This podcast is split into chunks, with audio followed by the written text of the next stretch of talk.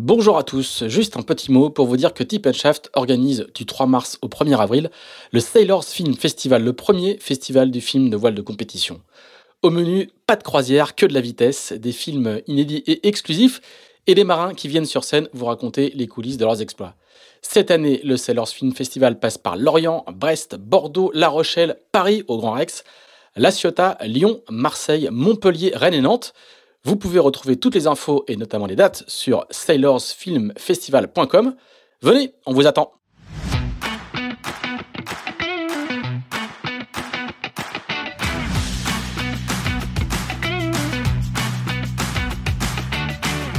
Bonjour, vous écoutez Pause Report, le podcast qui décrypte et analyse chaque semaine l'actualité de la voile de compétition. Pause Report est produit par Tip Shaft, le média des professionnels et des passionnés de voile de compétition. Tip Shaft, ce sont deux newsletters hebdomadaires en français et en anglais, des podcasts, des événements, des formations, ainsi qu'un festival du film et un studio de production de contenu que vous pouvez retrouver sur tipandshaft.com.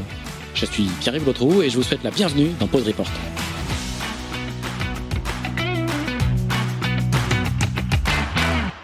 Bonjour à tous et bienvenue dans ce 67e épisode de Pause Report, le podcast hebdomadaire de Tip qui explique, décortique, décrypte et analyse l'actualité de la voile de compétition sous toutes ses coutures en compagnie des meilleurs experts. Nous sommes le mardi 5 avril, il est 9h04 exactement et nous allons parler aujourd'hui de classe 40 puisque la saison démarre vendredi avec le coup d'envoi des 1000 milles des sables à laquelle participeront 17 solitaires dans cette classe des 40 pieds.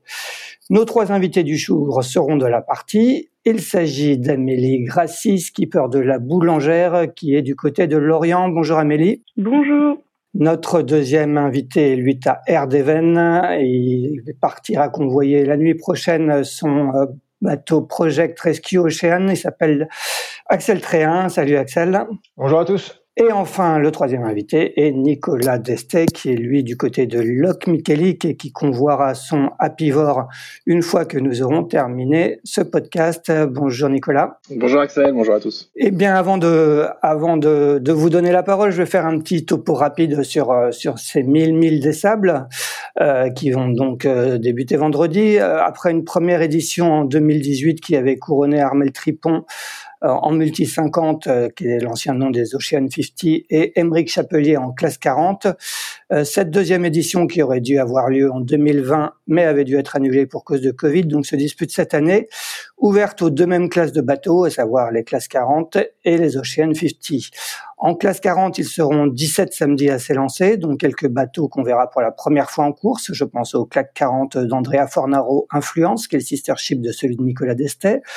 Le plan Lombard 100% recyclable Captain Alternance de Kenny Piprol, dont nous parlait la Rouquayrol en janvier dans Pose Report. Interinvest, le Max 40 de Mathieu Perrault, qui sera skippé sur cette course par Vincent Lancien. Et un autre plan Lombard Keguiner Innoveo, mis à l'eau début janvier, est mené par Corentin Douguet. Parmi les autres têtes, d'affiche, pardon, en classe 40, en plus de nos trois invités, seront de la partie Yann Lipitsky, Simon Coster, Jonas Garkens, Manu Leroc, Aurélien Ducrot, pour ne citer que. Cinq Ocean 50 seront aussi de la partie, Coeso d'Erwan Leroux, les de Sam Goodchild, qui avait pris la deuxième place en classe 40 en 2018, Primonial de Sébastien Rogue, Les Petits Doudous d'Armel Tripon, qui est le tenant du titre, et Comme il faut d'Éric Perron. Le parcours, comme le nom de la course l'indique, fait 1000 milles avec un départ prévu vendredi à 14 heures et des passages, si les conditions le permettent, par le Fastnet et le Cap Finistère. Voilà pour ces 1000 milles des sables. Euh, avant de, de, de parler euh, de, de, la course proprement dite, euh, on va peut-être demander à nos trois invités de, nous raconter comment ils ont préparé cette saison en classe 40. Euh, Axel et Amélie, je crois que vous avez passé un petit bout de temps tous les deux du côté des Canaries. Est-ce que, est-ce que vous pouvez nous raconter On va peut-être commencer par, par toi, Amélie? Oui, bah, cette année, on a décidé de bosser ensemble avec Axel Créa. C'est parti d'un, d'un petit coup de fil en tout début d'année où j'ai proposé à, à Axel de descendre nos bateaux à Cascais au Portugal, enfin plus exactement aux Canaries au début. Et euh, Axel était un peu euh, surpris par la par la proposition. Il m'a dit euh, ça a l'air bien sympa et super efficace. Laisse-moi un peu de temps, je te rappelle. Et en fait, dès le lendemain, on a commencé à organiser cette session. Et donc, on est descendu finalement au Portugal, ce qui était plus simple logistiquement parlant, où on a trouvé des fortes conditions de vent et de mer qui nous ont permis de faire un très gros volume de navigation en solitaire. Donc on est descendu d'abord en double, respectivement lui sur son bateau, moi sur le sur le mien. On est descendu en double et puis petit à petit nos équipiers en ont fait de moins en moins. Et on a terminé la session par un retour en solitaire de cache-cache à Lorient.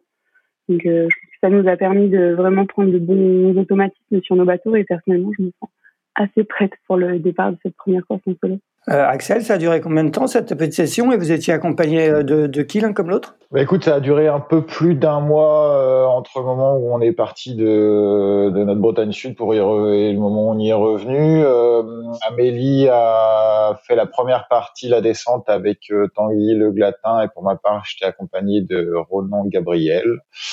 Euh, sur la suite du programme, euh, nous ont rejoint donc il y a Julien Lotissier qui a navigué un peu avec Amélie, qui bosse avec elle en technique, et euh, Tanguy est revenu également pour pour une petite session de navigation. Et euh, de mon côté, Ronan Gabriel a été remplacé par euh, par Arnaud Biston. Vacances scolaires oblige. D'accord. Et toi, qu'est-ce que ça, qu'est-ce que ça t'a apporté de cette navigation à deux avec Amélie? Bah, ça nous a apporté beaucoup de choses sur différents aspects. Déjà l'aspect euh, navigation au large, mine de rien, euh, c'est sûr que euh, en, s'entraînant à faire des tours de l'île de Groix, on était très fort dans le nord-est mer plate l'année dernière, et, et l'idée d'aller au large, ça permet de se confronter à des conditions qui sont plus en, en adéquation avec celles qu'on est censé rencontrer sur les grands objectifs de la saison, à savoir notamment la route du Rhum. donc trouver ces conditions, c'était vraiment le, l'enjeu principal de, du fait qu'on soit allé euh, jusqu'à Cache-Cache, où c'était vraiment euh, ce qu'on attendait. Hein. On faisait 2000 après la sortie du port, on avait 3 mètres de vague, donc euh, c'était très réaliste par rapport à ça.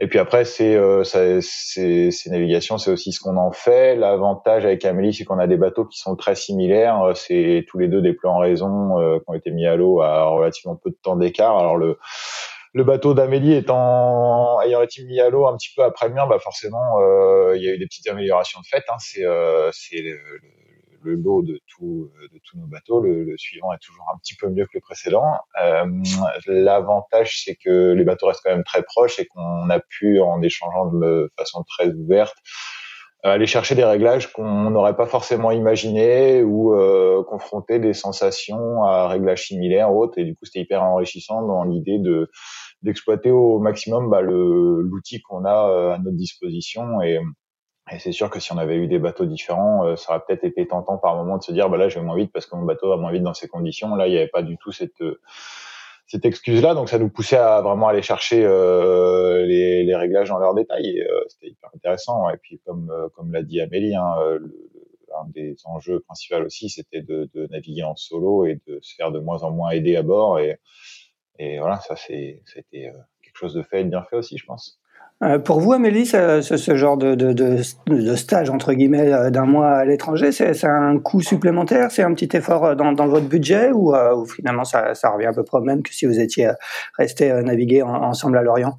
Ça représente un petit effort dans le budget parce que, notamment, il a fallu réserver un logement pour vivre à Cache-Cache. Euh, à part ça, au final, les, les, coûts sont plutôt liés au volume de navigation et pas au déplacement. On aurait fait ce volume de navigation euh, devant l'Orient, ça, ça, aurait représenté à peu près les mêmes frais, c'est-à-dire de faire travailler euh, notre entraîneur et euh, de bosser sur l'analyse des données de navigation. À part ça, on est descendu en classe 40, on est remonté en classe 40, ça n'a pas représenté un, un budget si conséquent que cela. On a, on a ensuite vécu à la maison, que ce soit matin, midi et soir, on prenait plutôt nos repas là-bas, etc. Donc euh, c'était un peu comme à la maison, mais euh, avec des conditions plus favorables d'entraînement. Et, des températures un peu plus agréables, j'imagine. c'est vrai. On n'habite pas souvent en short. Euh, au mois de février. Alors c'est clair. Nicolas, de, de, ton côté, comment bah, comment tu as préparé un, un peu cette cette saison et notamment bah, du coup cette première course de la saison qui qui, qui approche? Yes, bah, chez chez moi c'est une approche un peu plus un peu plus traditionnelle, on va dire. Donc à la suite de la Transat Jacques Transat Jacques Vabre, pardon, qu'on avait qu'on a fait du coup avec le bateau, qui était la première course du bateau. Euh, on a vu un certain nombre de trucs qu'on voulait changer déjà sur le bateau, euh, et donc on a voulu changer les choses un peu au plus vite, histoire de tester rapidement ce que ça donnait. Euh, donc on a à l'arrivée du bateau, on a fait un chantier un chantier d'hiver chez Multiplast euh, à Vannes en janvier, février, et on a remis le bateau en mars du coup à l'eau, à temps pour les premiers stages d'entraînement avec Tanguy pour le coup à Lorient, donc pas en short.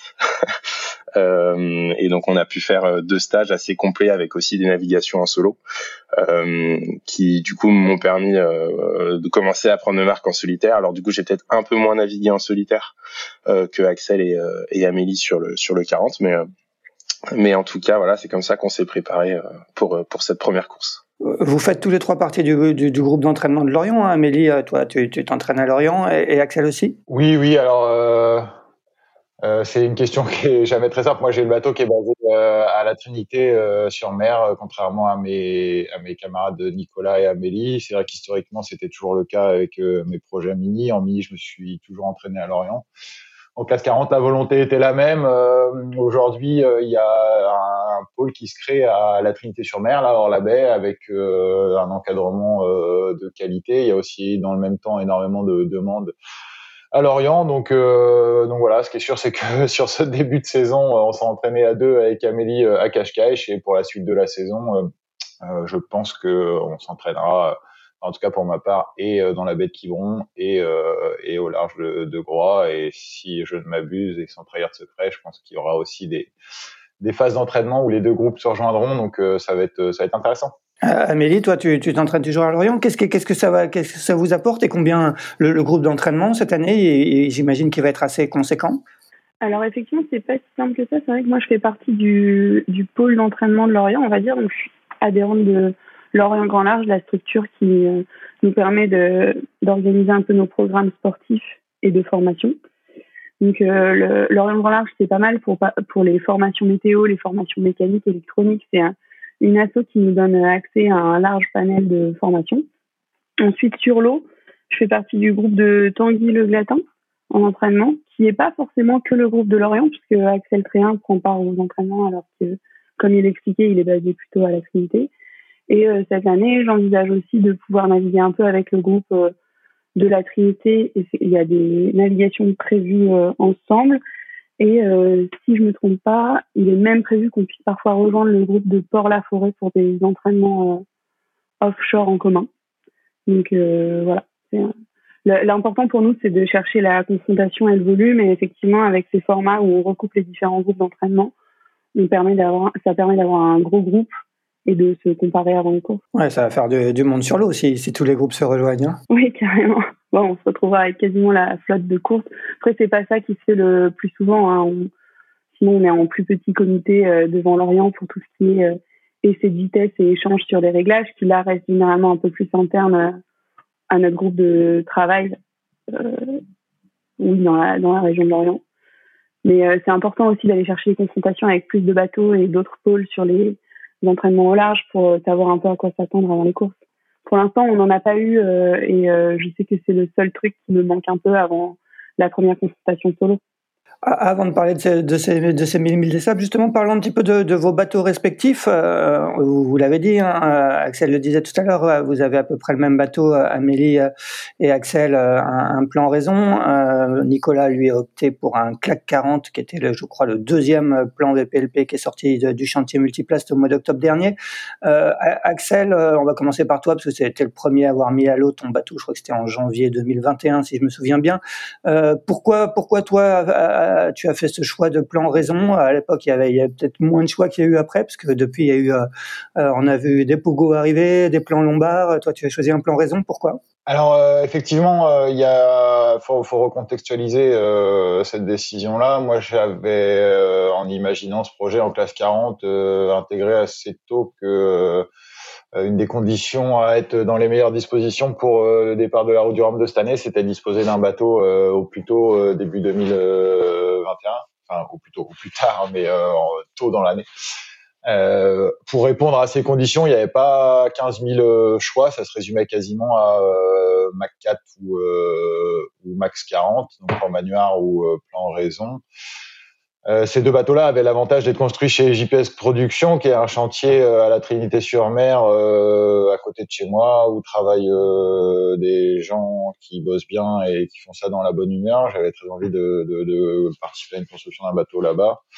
Et c'est sûr que au moment où je prends la décision, le plan Lombard était, il n'y a pas de solution pour passer ça dans le timing que je voulais être le mien. Et le Pogo, la question se posait pas. Donc on peut résumer euh, un peu la question à euh, une carène euh, tendue très puissante, celle du Mac 4, ou une carène un chouïa moins puissante et nettement plus roquée, qui est celle du Max 40. Et j'ai choisi celle du plan en raison d'une part parce que parce que je connaissais un peu David et surtout euh, qu'après euh, trois mini transat, euh, j'ai la sensation que la mer dans les alizés, euh, c'est pas des grandes houles euh, comme on peut imaginer surfer pendant des, des, des, des, secondes interminables et c'est souvent croisé, un peu dégueulasse et et, et je pense que l'aspect roquet de la carène qui va faire cabrer le bateau pour passer au-dessus de la mer, c'est un point clé de la perf et de la vitesse moyenne au portant au large. Quoi. Amélie, toi, c'est du coup, est-ce que est-ce que tu es d'accord avec euh, avec Axel? Est-ce que est-ce que toi aussi ton choix a été guidé par euh, par cet aspect-là, cette carène un peu plus roquée, ou euh, quels ont été les éléments qui t'ont fait choisir le, Max 40 bah alors pour moi le contexte est à peu près similaire, c'est que je cherchais un bateau d'abord fiable parce qu'on a lancé le projet un peu plus tard qu'Axel Tréin et donc je savais que j'allais mettre à l'eau le bateau sûrement juste avant la Transat Jacques Vabre 2021 et en ayant seulement une année pour préparer euh, la route du Rhum. Donc, euh, je me suis intéressée plutôt aux bateaux préexistants. Et, euh, et donc, au final, au bateau, au bateau de JPS Production, un chantier qui construit très bien. Et le Max 40 et le Max 40, à ce moment-là, n'avaient pas, enfin, été voilà fiabilisés par les précédents skippers. À partir de là, j'ai essayé les deux bateaux, j'ai navigué pas mal sur les deux bateaux. Et effectivement, euh, l'aspect euh, Karen Roquet et la polyvalence du Max 40 ont su me séduire. Ensuite, en manipulation de bateau, je me sentais euh, beaucoup plus à l'aise dessus. Donc, au final, je me suis naturellement tournée vers le plan raison. L'avantage pour Classe 40, la boulangère bio, c'est qu'on a lancé le projet fin d'année 2020 en sachant que le bateau ne serait prêt qu'en fin d'année 2021 qui nous a laissé un peu le temps de creuser pour savoir comment euh, améliorer euh, ce, plan présent. Et donc on a beaucoup travaillé en voilerie sur euh, le plan de voilure et la position du mât, ce qui nous a amené à reculer le mât de 30 cm. Et c'est ça la principale évolution du bateau qui pour l'instant me satisfait pleinement avec un équilibre de barque que je recherchais et donc je suis très satisfaite. Donc c'est la petite différence qui euh, par rapport au bateau euh, d'Axel. Il y a d'autres différences euh, entre entre vos deux bateaux qui sont pourtant des, des, plans similaires? Alors il n'y a pas énormément de différence, mais on a remarqué avec Axel Train c'est surtout sur l'ergonomie qu'on n'est pas n'est pas équivalent.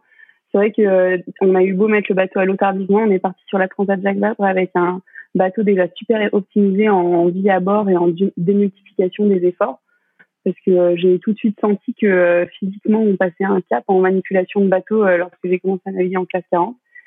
Et donc on en a fait un objectif numéro un, le rendre facile pour moi à vivre et à manœuvrer. Donc c'est surtout là-dessus que nos, nos bateaux sont différents. Vous n'avez pas non plus les mêmes gabarits. C'est vrai. Mais j'ai senti qu'Axel avait été tenté par les aménagements intérieurs, par certains aménagements intérieurs de confort. Tu, tu confirmes, Axel? Oui, oui, c'est sûr que euh, naturellement, une fois que le bateau il a été jaugé et pesé, euh, dans mon état d'esprit, il faut rien rajouter à bord. Et en fait, euh, euh le, le, la preuve par l'exemple m'a été euh, montré que un petit peu de confort pouvait amener un gain certain en performance. et oui, oui, il y a des choses qu'on va faire évoluer dans l'année. Ouais. Tu vieillis, Axel, tu t'embourgeoises. Euh, parlons de toi justement, Nicolas. Toi, toi, tu as fait un choix différent. Donc, tu as, choisi un, plan VPLP. On rappelle que c'est euh, euh VPLP nouveau dans, cette classe 40. Il y a eu un, premier bateau qui est, sorti pour Andrea Fornaro qui va faire sa, première course sur les 1000 milles des sables. Toi, tu es le deuxième exemplaire VPLP construit chez Multiplast. Pourquoi le choix de, ce claque 40 Yes. Alors moi, j'ai eu du coup l'embarras du choix, on va dire, parce que bah, il y avait évidemment les options qui était déjà là sur la table pour pour Axel et Amélie, à savoir le donc le Max leur bateau, le Mac plan Manuard. Il y avait aussi du coup le plan Lombard. il y avait le plan Verdier chez chez Structure. Euh, et il y avait euh, du coup l'approche VPLP. Euh, et j'ai du coup suivi, enfin j'ai pris le plan VPLP. En fait, le constat de base était à peu près le même qu'Axel.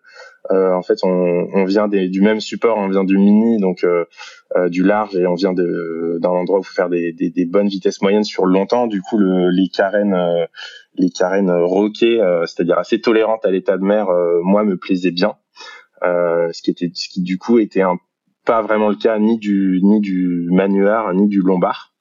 Euh, et le deuxième constat, on va dire, c'était euh, que bah, la route du Rhum est une course de, qui se gagne au, au VMG, à la fois au prêt euh, et au portant, au prêt en début de course et au portant à la, sur bah, la plus grande, les deux tiers de la course, on va dire.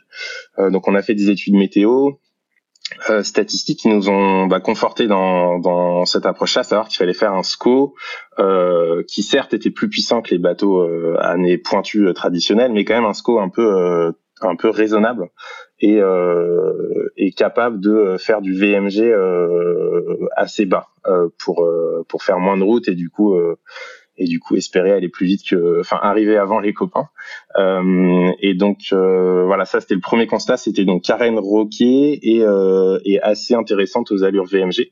Et ensuite, euh, et ensuite on a aussi mis le curseur euh, pas mal vers l'ergonomie. Euh, en fait, c'est des bateaux qui, moi, ce qui m'a frappé en venant du mini, c'est que c'est des bateaux qui, qui, enfin, les SCO, ça tape énormément, c'est assez inconfortable.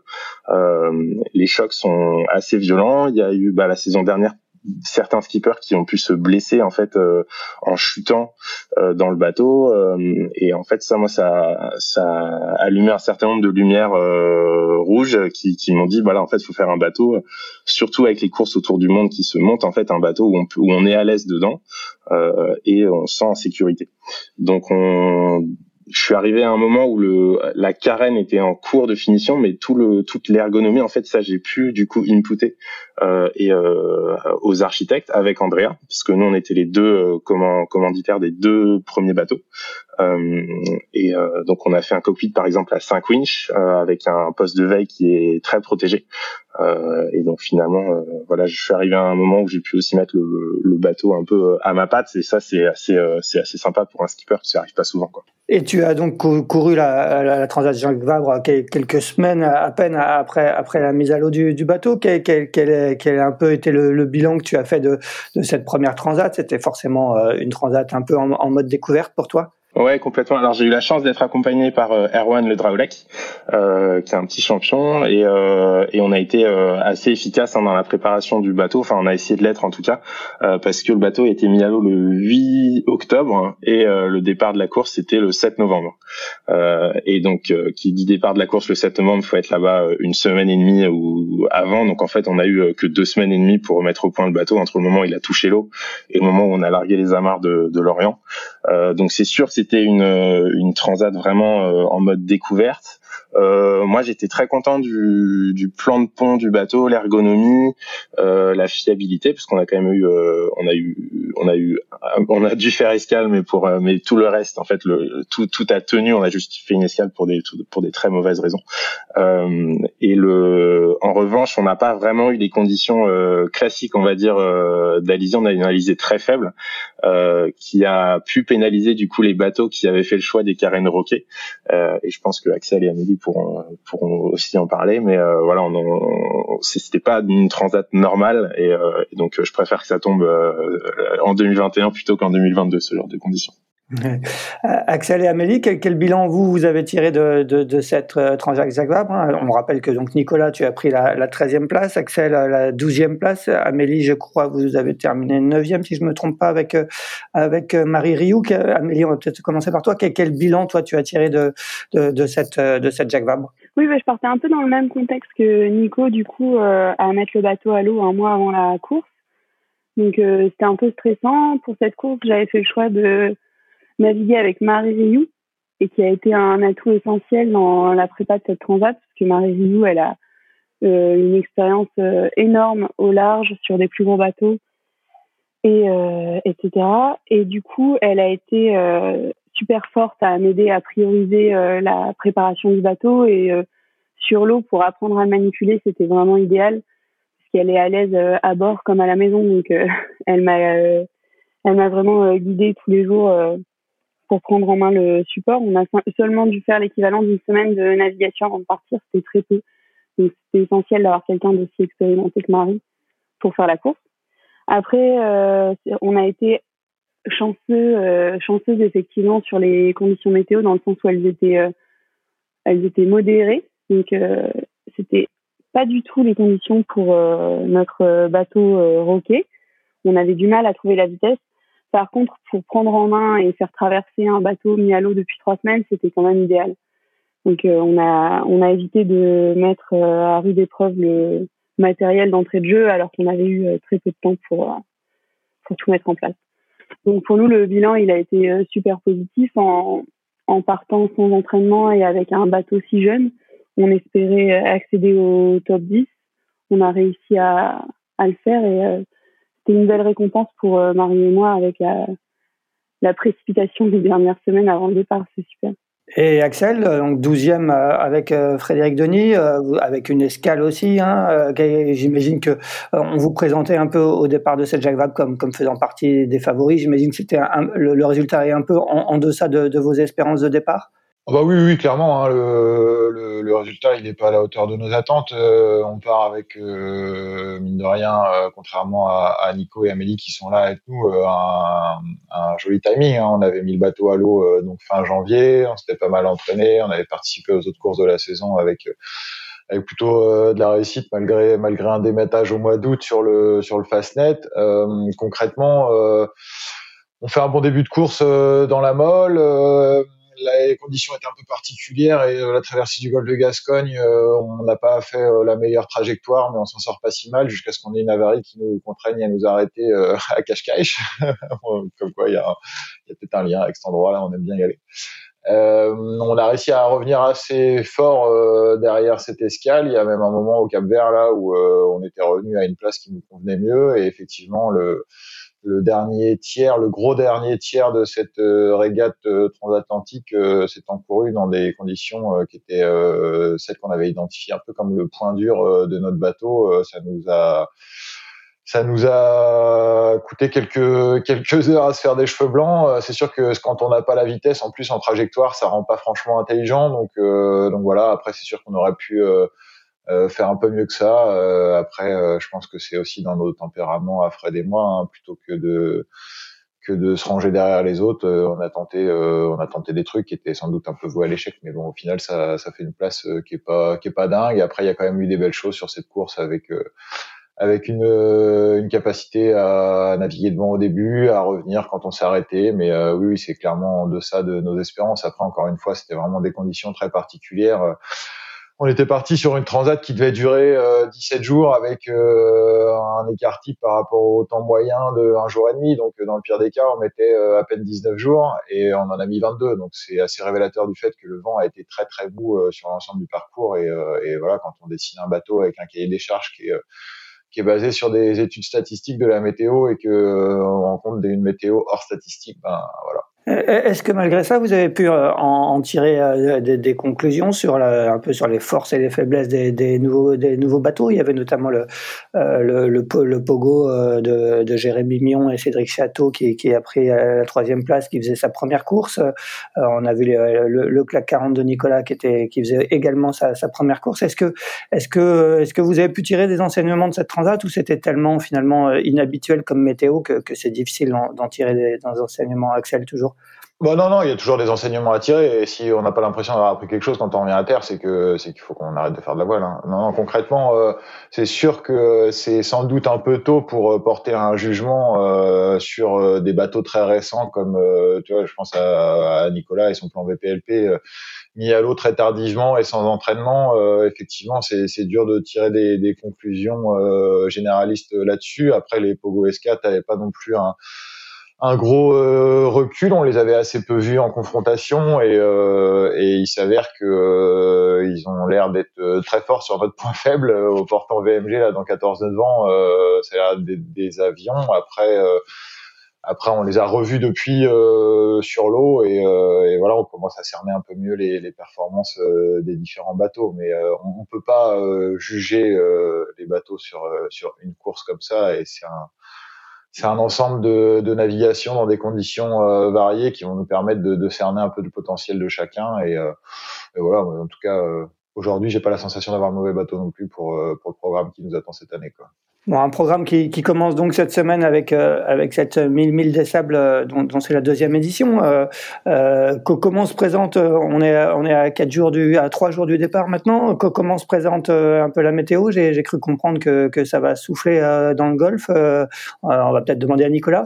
Euh, yes, ben la particularité de cette course déjà, c'est qu'on a toujours pas le parcours, donc on sait pas où on va, donc dur de, de, de, voilà de parler de ce qui va vraiment se passer, mais d'un point de vue global, c'est sûr qu'on s'attend à des conditions euh, euh, plutôt ventées. Il y a un coup de vent qui passe euh, entre jeudi et vendredi, euh, et il y a un autre coup de vent qui devrait passer dimanche, quoi. Donc on sait pas trop à quelle sauce on sait pas trop à quelle sauce on va être mangé encore. Euh, c'est Denis, le directeur de course, qui va bah, euh, dans les prochaines heures euh, enfin d'ici le départ en tout cas, nous dire quand et où on va aller. Ce qui est sûr, c'est qu'on s'attend du coup plutôt à des conditions qui peuvent être ventées.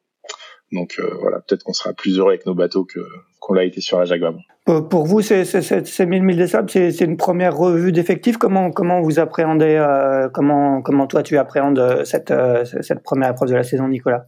Euh, Bah moi, c'est ma, bah, c'est je crois le cas pour Axel et Amélie. C'est notre première course en solitaire euh, sur ces bateaux. Euh, donc moi, c'est vraiment une prise de marque en solitaire que je recherche.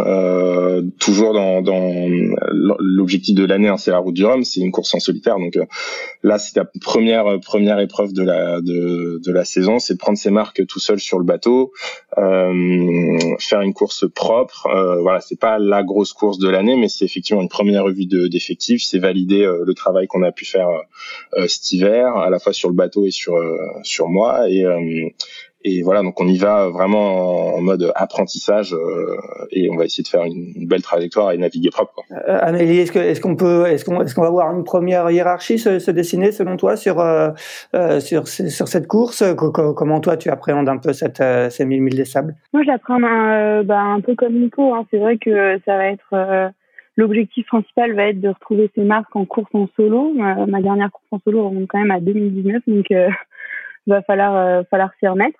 Après, euh, c'est vrai que l'objectif du travail de cet hiver, c'est quand même d'être euh, super à l'aise sur la sur la manipulation du bateau. Maintenant que c'est le cas, j'ai quand même pour objectif aussi de faire euh, une belle navigation avec des trajectoires sympas et j'espère être à l'aise en vitesse après tous les milles accumulés cet hiver. Donc donc oui, ensuite ce sera le, ce sera la, la, la première fois qu'on va pouvoir comprendre un peu la hiérarchie qui va se dessiner euh, dans la flotte. Je pense que tous les projets euh, performance ont, prévu d'être au rendez-vous. Et donc, euh, on a un peu tous hâte d'aller se confronter sur l'eau pour voir où est-ce qu'on va se situer au milieu de cette flotte. Quoi. C'est, on est quand même, on est quand même tous des compétiteurs acharnés. Et pour ma part, j'ai hâte de, de voir où est-ce que je vais me situer au milieu de tout ce plateau de dingue en classe 40. Ouais, un plateau de dingue euh, sur cette euh, sur cette première course de la saison, euh, Axel. c'est qui pour toi, en dehors de peut-être de vous trois, les, têtes d'affiche, avec qui toi tu as envie de de, te battre sur cette sur cette course? Avec qui j'ai envie de me battre Avec le moins de monde possible. Hein. non, de façon plus réaliste, il y a d'excellents marins sur d'excellents bateaux qu'on a déjà vus sur le circuit. c'est sûr que Amélie Nico font partie. Il y a Yann Lipinski, Simon Coster, euh, qui font partie du même groupe d'entraînement que nous, qui seront euh, sans nul doute euh, des, concurrents redoutables. moi, j'ai pas eu l'opportunité de me confronter avec lui pour le moment, mais il y a quand même Corentin Douguet qui est arrivé avec un, plan lombard et connaît les qualités du marin et, les qualités du cabinet lombard pour faire des bons bateaux aussi. Donc voilà, et on n'est surtout pas à l'abri euh, qu'il y ait euh, d'autres gens qui soient révélés par euh, l'aspect euh, solo de la navigation ou ou la capacité de chacun à pas faire d'erreur ou en tout cas en faire le moins possible et à trouver le rythme qui convient dans la durée va vachement lisser les différentiels de, de performance d'un bateau à l'autre. Donc Donc non, je pense que ça va être un joli warm-up. après, pour ma part, je pars pas avec des ambitions euh, déraisonnable. Hein. C'est pas la course que j'ai mis euh, en priorité sur euh, sur la liste euh, cette année. C'est avant tout une course pour bah, pour lancer la saison, pour se jauger, voir comment comment on se situe effectivement. Et et en parallèle de ça, j'ai eu des petits soucis techniques là sur le retour du, du Portugal qui font que je vais pas partir ultra reposé, mais et voilà, je pense que ça va être quand même une, une chouette navigation. Euh, alors, je, je pense qu'on va pas forcément naviguer dans du vent si fort que ça, parce que je mettrais bien un petit billet sur le fait qu'on reste à terre vendredi, mais on n'en est pas là. Et, euh, et, du coup, on verra un peu à quelle sauce on sera mangé. Mais moi, tout me va. Je suis surtout euh, content de repartir, passer du temps en mer euh, après avoir passé trop de temps dans un hangar. Euh, un mois plus tard, vous allez tous, tous les trois prendre le départ de, de la CIC Normandie Channel Race. Euh, j'ai regardé un peu le, le plateau ce, ce, matin. Euh, il y a plus de plus de 30 tandems euh, au départ, quelques co-skippers de choc. Hein. Johan Richaume qui sera avec Corentin Douguet, Fred Dutil avec Manu Leroc, Vincent Rioux avec Jean Galfion, Fabien Delalay avec Pierre Cazenave-Perret, Achille Nebou et Xavier Macaire, Lalou Rouquayrol Kenny Piprol, euh, Ambrogio Beccaria et Yann Lipinski, euh, et j'en passe. Et, vous, est-ce que vous avez euh, déjà choisi vos co-skippers? On va continuer avec toi, Axel. Bah moi j'ai pas pris de risque, j'ai pris quelqu'un que je connaissais bien et qui me supporte encore, donc j'ai renavigué avec Fred Denis et qui avec qui on a fait du double toute l'année dernière, et qui on s'entend toujours aussi bien, et qui on se connaît et puis puis quand même on a gagné ensemble l'année dernière, donc donc c'est chouette d'aller euh, défendre euh, ce titre-là euh, ensemble, même si il y a un an ça avait été une, une vraiment une agréable surprise pas de gagner la régate. voilà, on va essayer de, de, faire au mieux, mais on est bien conscient qu'il y aura beaucoup de duos redoutables. Et en tout cas, ce qui est sûr, c'est que ça va être une, une chouette bataille sur un parcours qui s'y prête euh, énormément avec euh, avec beaucoup d'effets de site et d'effets de courant et euh, c'est vraiment une régate qui est, qui est qui est géniale en ça c'est que c'est que c'est jamais fini et, on va bien rigoler. Amélie, est-ce que tu as choisi ton ou ta, ta co-skipper? Oui, alors moi j'ai encore choisi une co-skipper parce qu'avec la boulangère bio du temps pour soi, on a à cœur de former principalement des équipages féminins et et donc j'ai pris j'ai choisi de naviguer avec Anne-Claire Lebert qui est euh, la directrice technique du team Initiative Care, qui a été euh, une olympiste de haut niveau pendant très longtemps, aux côtés notamment de Marie Rilou, avec qui j'ai participé à la Transat Jacques Vabre. Ensuite, elle a participé à la Mini Transat en 2021 et dans le cadre de sa prépa Mini Transat, on a appris à se connaître sur une campagne de régate en mini en Italie qu'on a déjà fait pas mal de mille au large toutes les deux. On s'est super bien entendu. C'est euh, une femme très performante et avec une approche euh, technique et stratégique vraiment intéressante. Donc on, on reforme notre super binôme et on participera ensemble à, ensemble à la Normandie Channel Race. Anne-Claire, qui est effectivement une des, une des invitées d'un des récents Into the Wind avec euh, Pierre-Yves Letrou. Euh, et toi, Nicolas, avec qui, avec qui tu vas disputer cette CIC Normandie Channel Race? Euh, de mon côté, du coup, je vais la faire avec Tanguy euh, qui est notre entraîneur à, à Lorient. Donc, je m'offre euh, un cours particulier de, de cinq jours sur cette course avec lui. Euh, je sais pas encore si ce sera la meilleure ou la pire idée, euh, parce qu'au bout de cinq jours, peut-être qu'il trouvera que je suis trop nul et j'en aurai marre qu'il critique tout ce que je fais. Mais en tout cas, je pensais que c'était voilà une, bonne, solution d'essayer de mettre toutes les chances de, notre côté face à, à, un plateau, encore une fois, hyper hyper relevé, quoi. Ouais, justement, euh, on a 17 bateaux euh, sur euh, sur cette première course de la saison qui, qui arrive quand même assez tôt dans la saison. Vous serez là pour l'instant, je crois qu'il y a 32 tandems inscrits sur la CIC Normandie Channel Race. il y a eu plus de de 30 bateaux, je crois, construits entre les deux éditions de, de la Route du Rhum. Est-ce que quand vous avez choisi vous de vous lancer sur ce circuit classe 40, vous vous attendiez à un tel succès? Est-ce que vous êtes surpris par par le, le succès de, de cette classe? On va peut-être demander à Amélie, par exemple. Alors, en me lançant dans le circuit, je m'attendais pas à un tel succès. Le plateau n'était pas le même lorsqu'on a lorsqu'on a lancé le projet avec la boulangère. Euh, en revanche, je suis pas tout à fait, euh, je suis pas vraiment étonnée parce que euh, c'est un support qu'on a choisi avec mon partenaire parce qu'il a, il permet d'accéder à des courses prestigieuses comme euh, la Transat Jacques Vabre, surtout la Route du Rhum, la Transat anglaise, et tout ça avec des coûts assez maîtrisés parce que les les bateaux euh, sont, des, sont des machines de vitesse et de performance. Malgré tout, euh, ce sont des bateaux assez fiables et assez simples. Donc, euh, à la construction, ils coûtent nettement moins cher que dans d'autres classes qui permettraient de s'aligner sur ces courses-là. Et en plus de ça, on a des budgets aléas euh, raisonnables dans le sens où tous les systèmes embarqués sont plutôt simples. Donc je suis pas étonnée eu égard au succès général qu'on constate dans tout le monde de la course large. Je trouve que le classe 40 est vraiment un support de choix, donc ça ne me surprend pas. Toi, toi, Axel, qui, qui a démarré ton projet un petit peu plus en amont euh, que les autres, euh, comment tu, tu, tu, regardes un peu le, le succès de cette classe? Est-ce que quand toi, tu, tu, es arrivé du mini, que tu t'es lancé en classe 40, tu t'attendais à voir arriver autant de monde derrière toi? Euh, bah Alors moi, j'ai mis le bateau à l'eau en fin janvier 2021, c'est le 162, et aujourd'hui ou hier a été mis à l'eau le 183. Donc euh, il y a eu beaucoup de bateaux entre deux éditions de, de la Route du Rhum, mais il y en a eu surtout beaucoup sur l'année écoulée. Euh, moi, j'étais ravi de pouvoir rejoindre la classe 40 parce que j'avais déjà eu l'occasion de naviguer un peu sur ces bateaux-là, euh, notamment avec Nico Troussel en préparation de la dernière roue du Rhum, et j'avais trouvé que c'était des bateaux qui paraissaient accessibles et euh, qui restaient fun malgré leur, leur taille et leur poids. Hein. C'est, c'est, c'est pas des camions, ça reste des, des camions de course. Euh, après, euh, j'étais ravi de rejoindre des, des, des copains, hein, typiquement Yann Lipinski, Simon Coster. C'est euh, des gens avec qui euh, j'ai partagé euh, quelques belles années en, mini et, et, je suis encore plus ravi de voir bah, d'autres d'autres ministres avec qui on a partagé euh, vraiment des, belles régates et des beaux moments de convivialité euh, rejoindre euh, le plateau et, et non c'est vraiment c'est vraiment chouette cet engouement. Après il va y avoir probablement une petite problématique de place sur les sur les grandes courses on le voit déjà pour la pour la route du Rhum.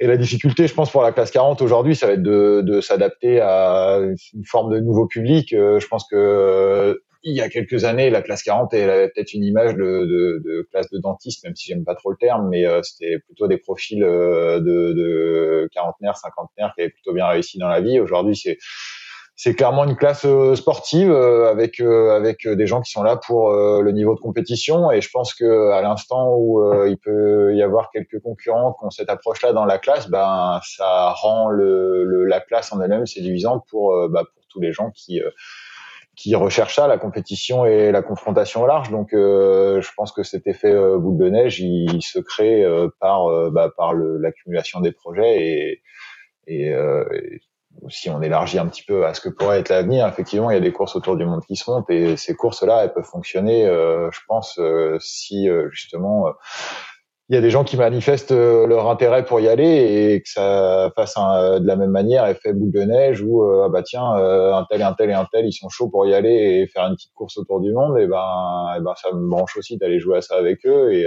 c'est comme ça que se, se créent les élans selon moi.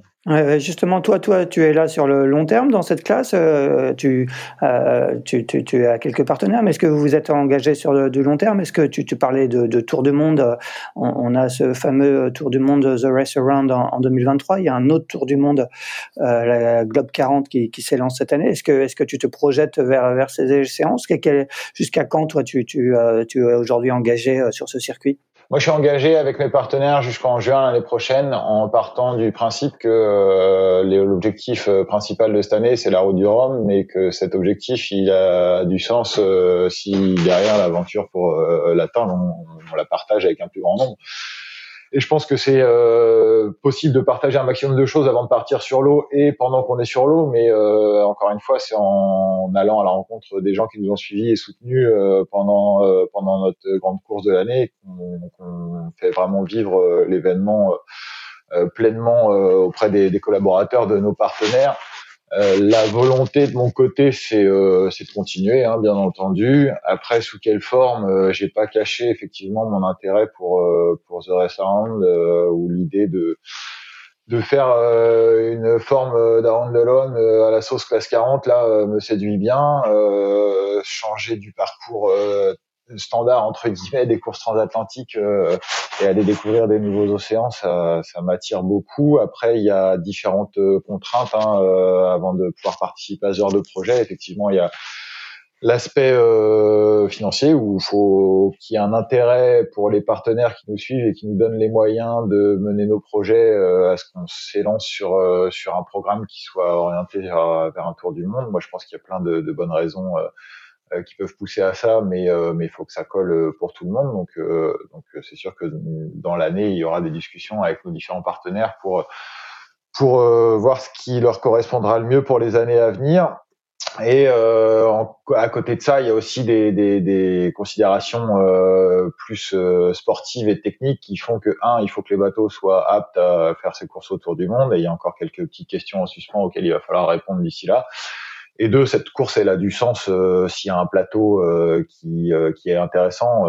c'est sûr que s'il y, a, y a trois compétiteurs, ça a moins de sens. Donc voilà, c'est sûr que moi je me projette à faire du classe 40 euh, l'année prochaine, euh, que tout est ouvert autour de, du programme entre les Tours du Monde euh, ou, un truc un peu plus standard autour d'une Jacques Vabre, d'une Transat CIC et, d'une Québec Saint-Malo en 2024. Mais voilà, pour l'instant, rien n'est décidé. Et de ton côté, Nicolas euh, Moi, moi, j'aimerais bien euh, continuer en, à naviguer, hein, c'est sûr. Euh, le, après, euh, j'ai pas, moi, à Pivor me suivent sur la route du Rhum. On a, on, est en train de commencer à discuter de la suite, et je cherche un copartenaire pour Apivor pour la route du Rhum, puisque j'ai que aujourd'hui la moitié de mon budget pour la route du Rhum. Donc, c'est encore un peu tôt pour moi de se projeter au-delà. Je cherche déjà à finaliser mon budget pour pour cette année. justement, tout à l'heure, Amélie parlait de, de coûts maîtrisés. C'est quoi un, un, un budget moyen sur euh, un budget de fonctionnement moyen, Nicolas euh, Par exemple, tu, dis que tu cherches à compléter ton budget. C'est quoi le, budget de fonctionnement moyen d'une saison en classe 40 euh, C'est pas beaucoup plus cher qu'une saison en, Figaro. On parle quand même de plusieurs plusieurs centaines de milliers d'euros, hein, mais on est on est on est en dessous du demi million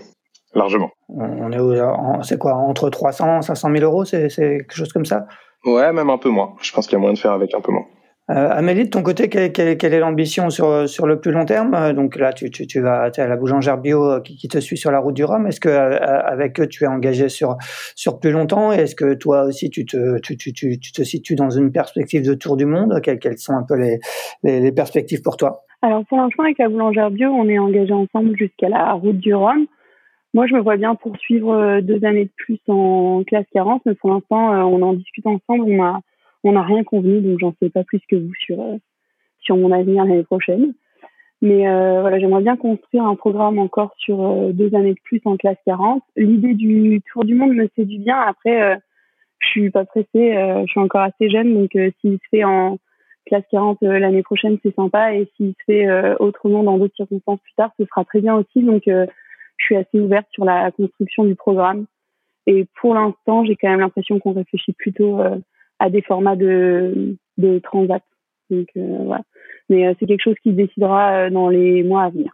Euh, tout à l'heure, Axel soulignait euh, les problèmes de, de place hein, sur, sur, sur toutes les courses. Hein. Vous êtes euh, très nombreux en classe 40. Euh, il parlait de, de, on parlait de plus de 20 bateaux construits euh, sur l'année 2022. Est-ce que aujourd'hui, 2021, est-ce que aujourd'hui vous êtes vous êtes tous les trois sûrs de, de participer à la Route du Rhum? Je pense que la liste des inscrits va être officialisée, si je me trompe pas, demain. Est-ce que Amélie, toi, tu tu, tu as tu as ton inscription est validée? Ouais, alors la liste des coureurs retenus sera publiée euh, demain. Pour moi, c'est assez simple et je pense qu'Axel est dans le, Axel et Nico devraient être dans le même cas que moi. Euh, il y a une règle en classe 40 qui donne la priorité aux bateaux euh, neufs pour, pour, encourager en fait. Euh, initialement, c'est une règle qui avait vocation à encourager la construction de nouveaux bateaux. Je sais pas si elle va être maintenue vu l'engouement sur le circuit classe 40 tout ça, mais actuellement, nos bateaux ayant été construits à N-1 de la route du Rhum, on a une place euh, d'office pour la course. Donc euh, c'est une situation vraiment confortable pour nous. On n'est pas euh, forcément soumis au cumul des nuls, des nuls en course pour obtenir notre place et c'est très pratique pour nous et nos partenaires pour se projeter. Euh, justement, euh, sur cette route du Rhum, donc il y aura 55 euh, bateaux, je crois, en classe 40 au départ. quand, vous voyez revenir ou arriver des, têtes d'affiche comme Xavier Macaire, Corentin Douguet, on en parlait tout à l'heure, Johan Richom qui est, le tenant du titre et, qui en attendant d'avoir son IMOCA revient défendre son titre en classe 40, il va y avoir un plateau assez exceptionnel. Dans ces conditions, quels objectifs euh, bah, par exemple, toi, tu te fixes, Amélie, tu te dis, ah bah zut, euh, avec le retour de, de, de ces cadors, ça va être plus compliqué d'aller chercher un podium. Quelles, quelles sont un peu tes, ambitions sur cette, euh, sur, ce qui sera, ce qui sera ta première route du Rhum? Moi, je me dis pas zut, hein, ce sera ma première année sur un, en solitaire sur un circuit professionnel, donc je suis plutôt enchantée à l'idée de, de me comparer. Après, c'est vrai qu'il faut, quand on est sportif, on essaye de se fixer des objectifs accessible. Pour, euh, pour moi, je me verrais bien euh, déjà, je me verrais bien rentrer dans le top 10 de la route du Rhum, ce qui finalement ne sera plus aussi simple avec l'arrivée d'autant de, de, cadors sur le circuit. Euh, par contre, euh, je reste compétitrice et opportuniste, donc euh, le top 10 c'est un objectif en soi, mais si je pouvais me glisser dans le top 5 pour signer le podium, je sais pas, j'ai aucune idée. En début de saison, c'est aussi super compliqué parce que voilà, ce sera ma finalement dans trois jours, c'est ma première course sur un circuit pro en solo, donc on va déjà prendre les choses par étapes. je vais voir ce que ça donne sur la sur la limite des sables. Ça va permettre de se situer un petit peu et ce sera une base de travail pour euh, affiner les objectifs pour la fin de saison et, euh, et pour la route du Rhum. Je pense qu'il faut vraiment le prendre comme ça. Euh, on a la limite des sables cette semaine. On aura aussi la Dream Cup en juillet qui va nous permettre de préciser un peu mieux notre situation dans la flotte et, aussi de d'identifier un peu nos axes de travail pour progresser pour le Rhum. à l'heure d'aujourd'hui, c'est quand même assez compliqué de, se projeter sur un résultat sur le. Euh, Axel, tu, es d'accord ou toi, est-ce que tu te fixes des objectifs euh, élevés euh, sur, cette, sur cette aussi première route du Rhum pour toi? Ah ben moi j'ai toujours eu tendance à me fixer des objectifs élevés. Après je pense que il y a différents types d'objectifs. Est-ce que ces objectifs ont les chiffres ou pas quoi? Moi je pense que ce que je considère comme un objectif élevé, ça va être de faire une belle trajectoire, euh, d'aller vite et d'avoir le bon rythme. Euh, ça correspond pas à une place euh, chiffrée en soi, mais en général, si on arrive à réunir tous ces paramètres-là, ça se passe plutôt bien. Donc euh, voilà, l'idée c'est de c'est d'arriver de l'autre côté en étant euh, content de la façon dont on a euh, géré la course et le projet dans sa globalité. Nicolas, quand tu vois le, plateau de, de, de, cette édition 2022, euh, est-ce que quelque part vous vous dites que, que vous allez participer à, à peut-être la, la, route du Rhum la, la plus relevée de l'histoire en, en classe 40 Ouais, c'est possible et moi je, je m'en réjouis. Euh, C'est-à-dire que c'est un circuit qui attire des, des marins hyper talentueux qui ont qui ont gagné euh, non seulement la, mini, mais euh, les, des Figaro, des étapes de Figaro, et, et naviguer aux côtés de marins comme ça, euh, c'est sûr qu'on va tous apprendre plus vite que s'ils étaient pas là. Alors euh, voilà, bon peut-être qu'ils finiront devant, peut-être pas, hein, c'est du large, donc euh, tout peut arriver, mais dans tous les cas, c'est sûr que c'est une émission qui fait que bon, on est content d'être là, on est content d'avoir euh, trouvé des partenaires pour nous rejoindre sur ces circuits. ça montre que c'est un circuit qui attire et qui est dynamique, et donc on a une vraie proposition de valeur pour nos partenaires. C'est aussi ça qui fait qu'on peut faire bah, cette activité. Donc non, c'est super qu'il y ait plein de marins qui nous qui nous qui, qui se rejoignent sur ce circuit. et moi, je suis hyper heureux de, de, de naviguer contre ce genre de marin-là. Je pense que je, je, enfin, c'est une chance, vraiment. Axel, tu voulais rajouter un mot? Ouais, alors je sais pas euh, si c'est le cas également pour pour Amélie et pour Nico. Euh, je pense qu'on vient tous les trois du, du mini et euh, moi j'en ai rêvé pendant des années avant de réussir à concrétiser euh, bah, ce premier rêve qui était de réussir à naviguer sur ces petits bateaux-là au large. Et c'est sûr que euh, des gars comme Corentin Douguet, Xavier Macaire, c'est des gars qui m'ont fait rêver quand ils naviguaient en mini et, euh, et dont le parcours euh, effectivement, euh, tout comme celui de Johan Rickson, font que voilà, c'est des gens que j'ai regardé avec beaucoup d'admiration et, de respect. Et c'est sûr que à la veille d'aller régater contre tous ces gens-là, euh, c'est euh, une, une, petite émotion. Ouais, c'est une belle façon de boucler la boucle. Donc je pense que c'est ce qu'on fait par essence, c'est l'école de l'humilité parce que parce qu'au large, on n'est rien face aux éléments auxquels on est confronté. Et, et je pense que que naviguer à, aux côtés de marins euh, aguerris comme cela, euh, ça sera encore euh, un super moyen d'apprendre plein de choses et, de, de, passer des bons moments. Bon, ma transition est toute faite grâce à toi, Axel.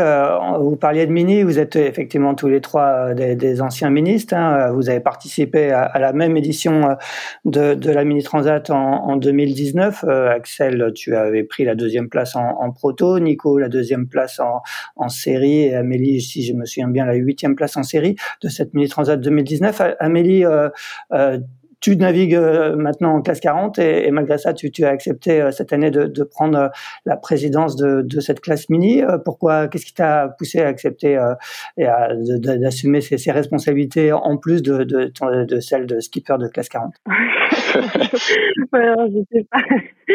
C'est vrai que ça fait. je me rends compte que ça fait beaucoup skipper classe 40 au bureau, mais président de la classe mini la même année, mais c'est une question d'organisation, ça le fait.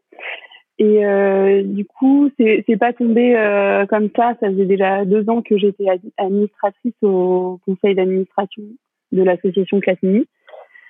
Moi, je me suis engagée au conseil d'administration de la classe Mini parce que je me suis rendu compte à l'issue des deux ans passés sur le circuit que euh, la, les bénévoles de la classe, c'était ceux qui m'avaient fait vivre cette expérience-là. Et donc, j'avais à cœur l'expérience ayant bouleversé ma vie.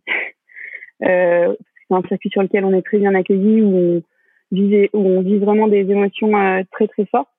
Et, et pour ma part, ça m'a fait une belle transition entre une carrière de juriste et une carrière de skipper. Donc, euh, on peut dire que ça a quand même euh, tout changé. Et euh, j'avais vraiment envie de donner de mon temps libre pour permettre aux, prochains qui, souhaitent vivre ça de, de, pouvoir le vivre de la meilleure des façons. Donc, j'ai commencé par deux ans administratrice au, au conseil d'administration. La deuxième année, j'étais vice-présidente de la classe mini aux côtés de Jean Laure. Et lorsqu'il est parti, on avait bien travaillé euh, tous les deux la dernière année de son mandat.